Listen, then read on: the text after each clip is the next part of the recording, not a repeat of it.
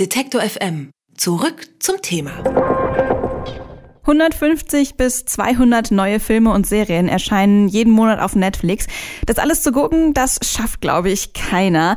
Und bei der Menge an Auswahl, da muss man ja eigentlich auch nichts mehrmals gucken. Trotzdem gibt's bei mir so zwei, drei Serien, die gucke ich eigentlich immer wieder. Friends zum Beispiel oder Big Bang Theory oder Full House. Und es gibt jetzt bestimmt auch äh, ein paar, die sagen, ja, mache ich auch, kenne ich. Aber warum machen wir das eigentlich? Darüber spreche ich mit Dorothea Wagner. Sie ist Journalistin des SZ-Magazins und hat zum Phänomen Comfort Binging gerade einen Artikel geschrieben. Hallo Dorothea. Hallo. Du beschreibst in einem Artikel dieses Phänomen Comfort Binge, also das wiederholte Suchten ähm, von immer wieder der gleichen Serie. In der Redaktion kannten wir das auch alle irgendwie, dieses Phänomen. Du ja auch schreibst du in dem Artikel. Und du hast einmal nachgeforscht. Warum machen wir das überhaupt? Also beim Comfort Binge geht es darum, dass man sich mit minimalem Aufwand größtmögliches Vergnügen am Feierabend sichert und dass man sich von etwas Vertrautem berieseln lassen kann, was einen einfach tröstet nach einem harten Tag. Und ähm, man vermeidet beim Comfort Binge, indem man sich eben nichts Neues aussucht, dass man eine schlechte Entscheidung trifft und weiß einfach so, der Abend wird gut laufen, weil ich weiß ja, was kommen wird. Deine Comfort-Serie ist äh, Friends und Serienklassiker. Warum findest du, eignet sich Friends da so gut für? Also Friends hat ja wahnsinnig gut entwickelte Charaktere.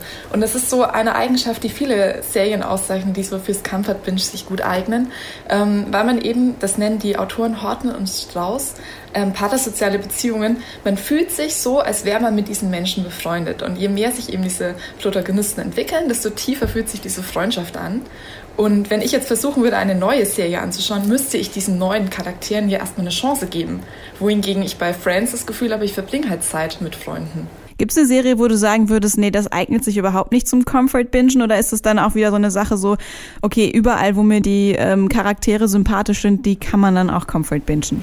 Also ich glaube, was sich halt überhaupt nicht eignet, sind Serien mit sehr spannenden Handlungsbrüchen, weil es ja eigentlich darum geht, dass man eben diese Berieselung sucht und alles, was jetzt zum Beispiel, ich glaube, wenn man, selbst wenn man jetzt fünfmal Game of Thrones am Stück schauen würde, ist es nicht wirklich Comfort Binging, sondern eher so Anerkennung einer guten Serie. Aber Comfort Binging funktioniert eben vor allem über eine sehr gleichbleibende Spannungskurve, würde ich sagen. Hast du das Gefühl, man muss sich fürs Comfort Binging so ein bisschen auch schämen? Ich meine, du schreibst ja auch selber, du würdest gerne anspruchsvolle Dinge gucken dienstags abends, aber dann geht's doch irgendwie wieder Richtung Friends. Und ich habe zum Beispiel auch noch niemanden äh, kennengelernt, der sagt oder stolz von sich sagen kann, ja, ich habe übrigens gestern Abend nichts mehr gemacht, außer fünf Folgen Friends zu gucken.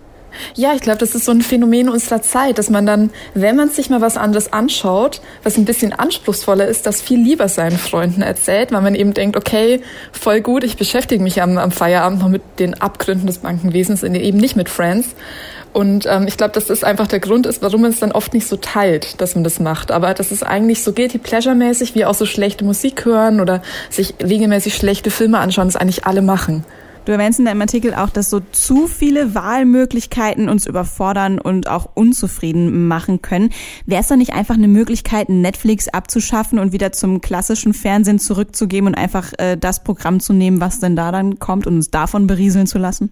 Ja, ich glaube, das wäre also tatsächlich für manche Menschen eine Möglichkeit, aber ich denke, dass die Leute, die wie ich sich einfach schon sehr an dieses, ich kann mir aussuchen, wann ich was schauen möchte, gewöhnt haben, dass es für die keine Option mehr ist, weil es ja dann auch wieder nicht mehr dieses Vertraute hat. Also es fühlt sich ja an wie eine Wolldecke, wenn ich weiß, ich kann jetzt Friends anschauen und was mir das lineare Fernsehen ausspielt, ist ja dann auch wieder eine Überraschung, auf die ich mich einlassen muss. Also ich würde sagen, es ist für unsere Generation nicht gleich befriedigend wie Netflix, selbst wenn ich immer nur dasselbe anschaue. Du sagst gerade auch so, so eine Wolldecke, in die man sich äh, kuscheln kann. Findest du Comfort Binging ist dann auch ähm, so eine Flucht aus der eigenen Überarbeitung oder aus dem eigenen ähm, zu stressigen Alltag? Also ein bisschen auch so, so ein Zugeben, dass man mit der Alltagssituation nicht klarkommt? Ja, auf jeden Fall, weil es eben auch so ähm, wahnsinnig mit unserer Halbaufmerksamkeit zu tun hat, die wir abends oft nur noch üblich haben. Also dass ich eben, wenn ich nach so einem Tag bei der Arbeit ähm, nach Hause komme und nebenbei irgendwie auch noch durch Instagram scrollen möchte und so ein paar Nachrichten beantworten möchte und überlege so,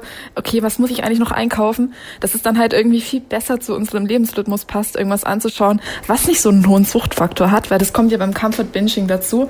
Anders ist, wenn ich eine neue Serie anfange, bei der ich dann vielleicht wochenlang keine Freunde mehr sehen möchte, weil ich so spannend finde, kann man beim Comfort Binge halt auch leichter aussteigen. Das passt einfach besser in unseren Rhythmus rein. Dann noch äh, letzte Frage zum Schluss. Neben Friends hast du vielleicht noch eine andere ähm, Serientipp, den wir dann äh, heute Abend zum Beispiel beim Comfort Binging dann gucken können?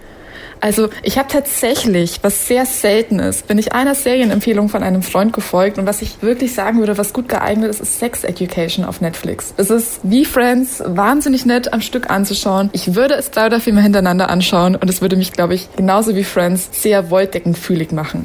Comfort Binge, also das wiederholte Suchten der immer gleichen Serie. Ergibt auf den ersten Blick eigentlich keinen Sinn, auf den zweiten dann aber doch wieder, weil wir uns dann abends einfach wohlfühlen können. Warum das so ist, darüber habe ich mit Dorothea Wagner gesprochen. Vielen Dank für das Interview. Gerne. Alle Beiträge, Reportagen und Interviews können Sie jederzeit nachhören im Netz auf detektor.fm.